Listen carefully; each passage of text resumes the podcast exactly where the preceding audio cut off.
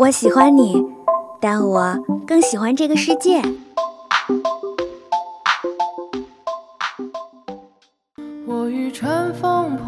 如果能与时间白头偕老，假如有一天你遇到了跟他长得一模一样的人，他真的就是他吗？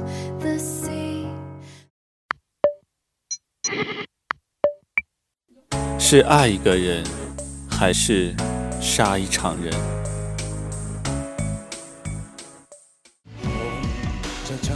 请给我一天的时间。生而为人，我很抱歉。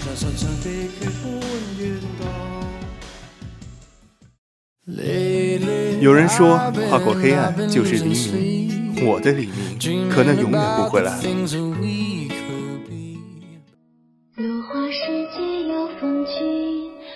斯人若彩虹，眉眼曾似雨。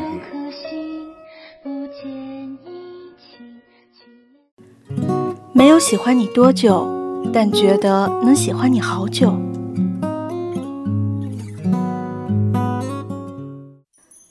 这里是二零二号街一号店，本店货品种类丰富，样式齐全，欢迎光临，玩转青春。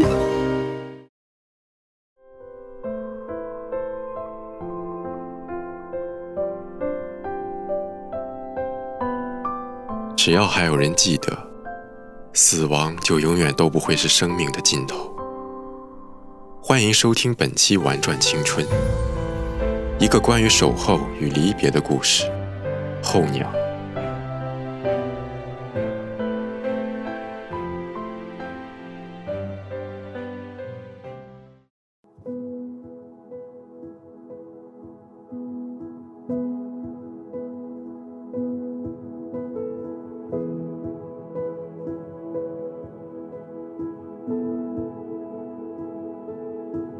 穿越数千英里，从西伯利亚至遥远的南国，从漫长荒芜的辽阔沙漠到生机盎然的碧水绿林，有至北的针叶林，也有西边的涟漪。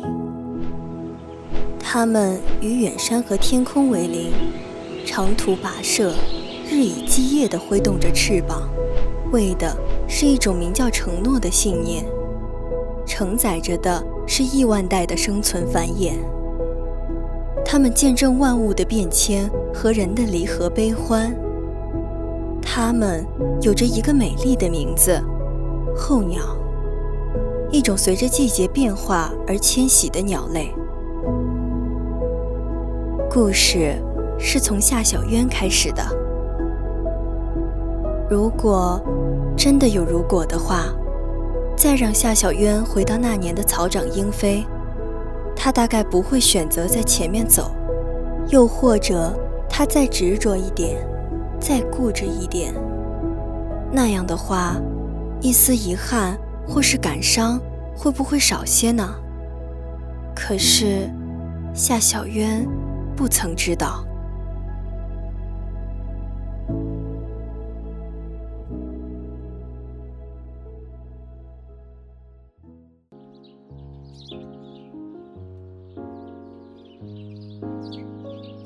夏小渊还在这玩呢。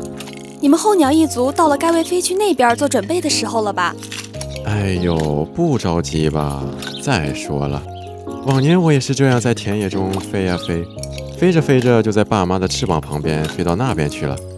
哎，我说飘，你就别操心我了呗。可是你今年二十了，是要和其他成年候鸟成部队飞的。你不和你爸妈他们一起，你不知道吗？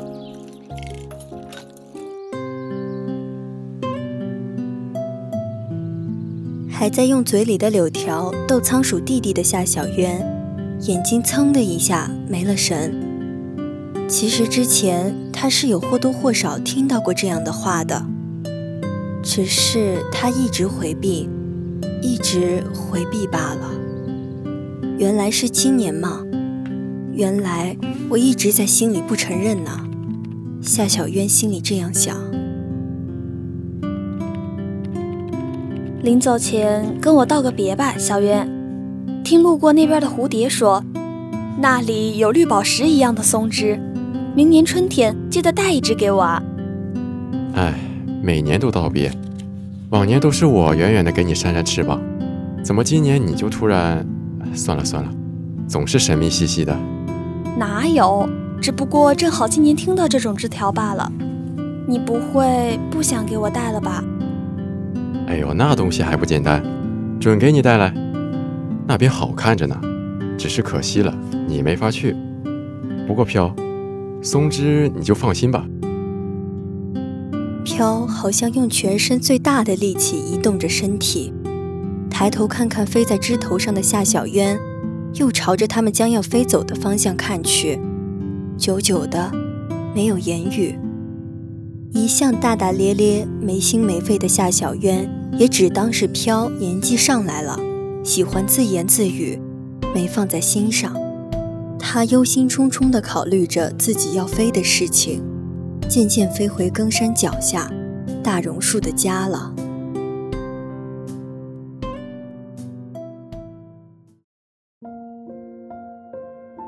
准备的怎么样了？这也算是最后一年到那边了，咱们呀，总归得做好储备，做好告别。大概率就在那边了，在路上也不一定。的确要和这边做好告别的。爸妈，嗯，今天就说到这儿吧。原子他想必也知道自己的任务了，剩下的这些天。咱们啊，都得多教教他。夏小渊没同往日那样，边笑话今天的鼹鼠弟弟一个食物也没找到，边飞进来，然后跟爸妈讲又捉弄了秃鹰大哥，破坏了他第九十九次和猫头鹰女士的约会。爸妈，今天飘告诉我，今年我要独自一个队飞了，你们就放心吧，我会飞在你们的队伍旁边。咱们中间休息的时候啊，还能和以前一样，在山路喝喝水，吃点东西。入冬前肯定能到那边。我还答应了飘，明年给他带东西呢。夏小渊的爸妈望着他，虽然有些不自信，但仍旧烂漫的笑脸，笑了笑，没说话。爸妈知道了，爸妈相信。路途那么远，爸妈永远是你的依靠。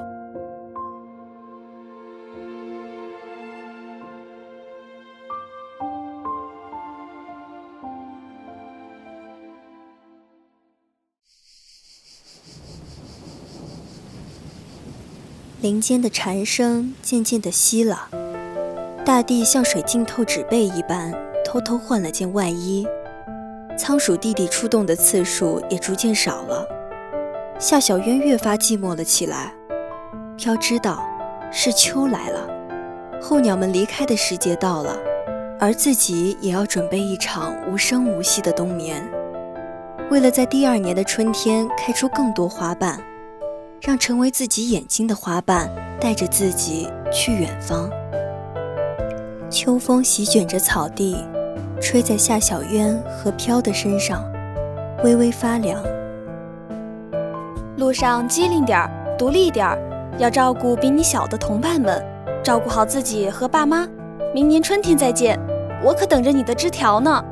忘记什么也不会忘记答应你的。明年见喽，飘。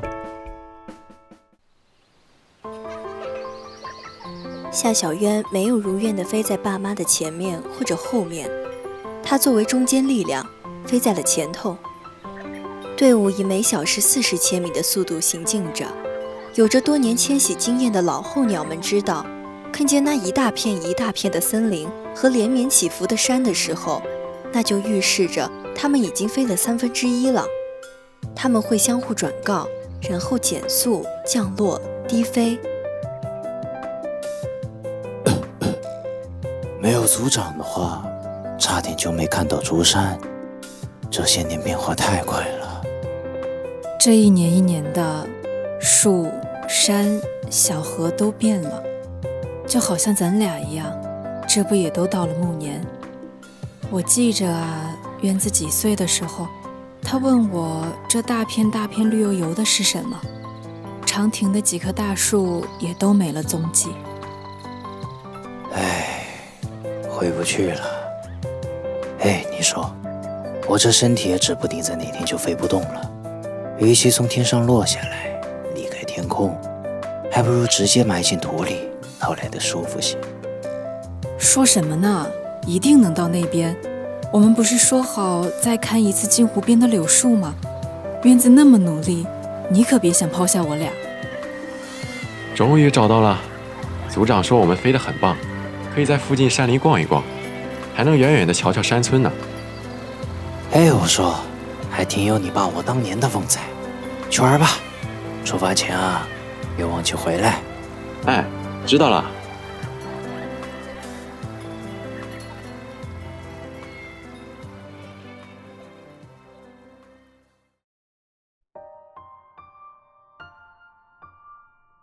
夏小渊和几个同伴沿着山路小道低低地飞着，隔着门窗和墙，远远地看见一个年轻的女人正在给一个男人整理衣带。男人掂了掂手中的箱子，将女人微微凌乱的头发朝右别了一别，拥抱，额头一吻，然后坐上了离开的车。嘿，伙计们，这是怎么了？我还没看完。就就走了，这你就不知道了吧？每年这个时候啊，这边都要派成年的男子去戍守边境呢。这肯定是夫妻告别呗。那他还会回来吗？肯定的，这不还给了寄托的信物吗？看那个簪子，还有男子的围巾。等过了守边境的约定时间，他一定会回来的，就跟我答应了苍庚明年一定会去看他一样。是一个微微发凉又寂静的夜，小溪流淌着山顶积雪融化的水，水流淌下来滋养了草木和田地。虽然最终消失在了泥土之中，但永恒地掌管着大自然馈赠的重要一环。返回大部队的时候，天色已经很晚了。夏小渊走进队里，不知怎的，怪怪的，哪里怪怪的？他心里想着：“渊子，你过来，妈呢，想跟你说个事儿。”“怎么了，妈？那咱们得快点我看一会儿就要出发了。”“渊子，你记着，我们候鸟一族一直迁徙，不过是在离别中守候着承诺，信守着更好的相见罢了。你爸呀。”年纪也到了，在树林给我折花的时候被捕鸟的箭伤了，这回是彻底飞不动了。我把它留在了咱们常去的那片林子里，它最喜欢那里了。这回啊，肯定特别舒服。你去看看它吧。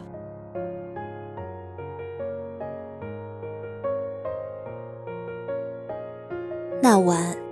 也就是戍守边境的丈夫离家的那晚，夏小渊的爸爸老夏永远的留在了竹山。夏小渊看着老夏的眼睛由湿润到干涸，由双眼迷离到沉静睡去。夏小渊哭了很久，但却奇怪的没有闹。他最后如期的跟着大部队启程，向着那边飞去。启程的时候正好。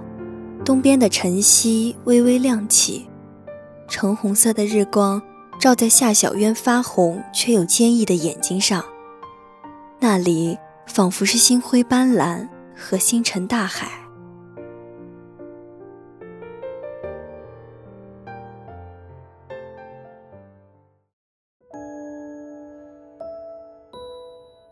园子，园子，你慢一点。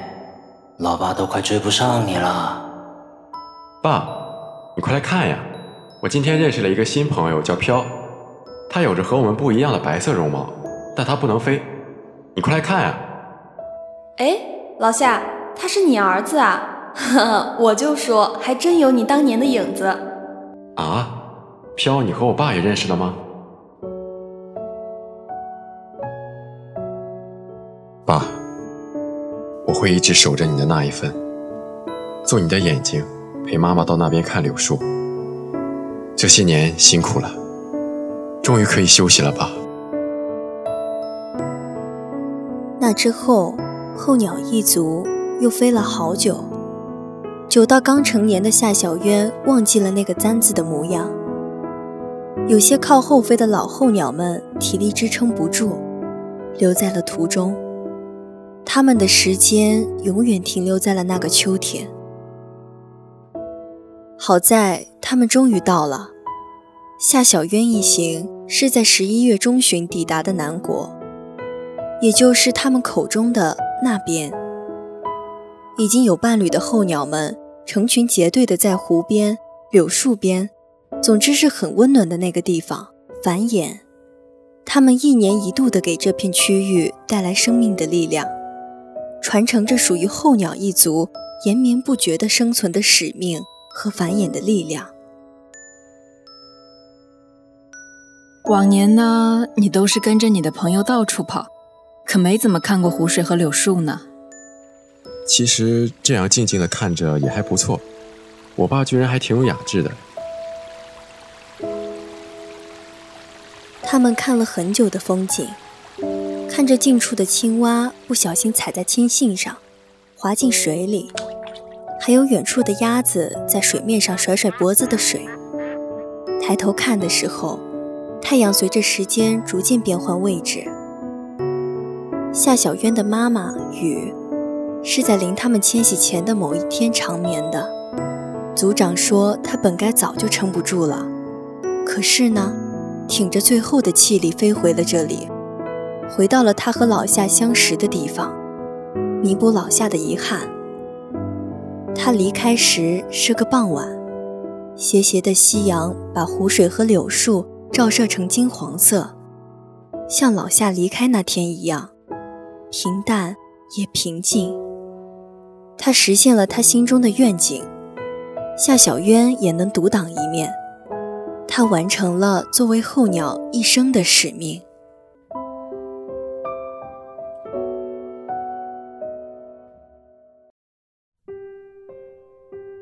夏小渊在第二年的春天回到了故事开始的地方。往年的时候都是飘在等他，可是今年，山野应该是着过火，我看仓鼠弟弟一家都搬家了。原本的洞也已经被木屑都填满了。飘，他不会？你别瞎说。飘那么坚强，怎么会害怕山火？就算烧掉了他的花瓣，蒲公英的种子还会被风带回来，带回泥土里。等春雨降临，等气候变暖，飘一定还会回来的。有人说，虽然山火带来了毁灭，让这片山野没了生机。但那些被烧毁了枝叶的残骸，它们会化作养料的木灰，馈赠这片土地。终有一天，残骸中也会孕育出种子，开出花朵，胜似那年。夏小渊每年都会把最最好看的松枝带回来。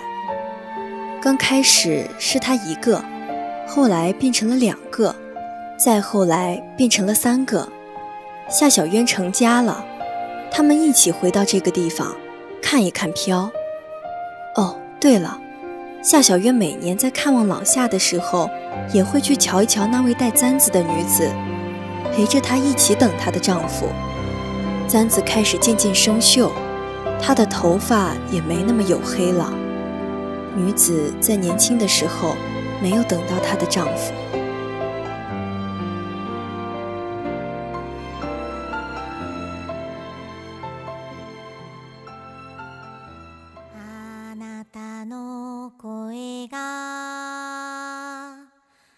老袁，老袁，快去山野！我看到有蒲公英开花了。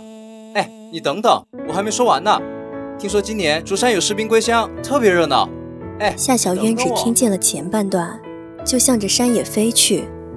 但又怎么样呢？他们等的人都已经到了，他们都坚守着那个承诺，他们都没有放弃等候，他们在这一年的春天再次。相遇，山野上的草木在慢慢生长，从星星点点开始。飘也是在这个世界回来的，它张开了纯白的绒毛花瓣，低头看着身边数不清的松枝，绿宝石一样的颜色，一如当年脑海里想象的那样。好久不见，小渊，谢谢你一直等着我。松枝真的很美。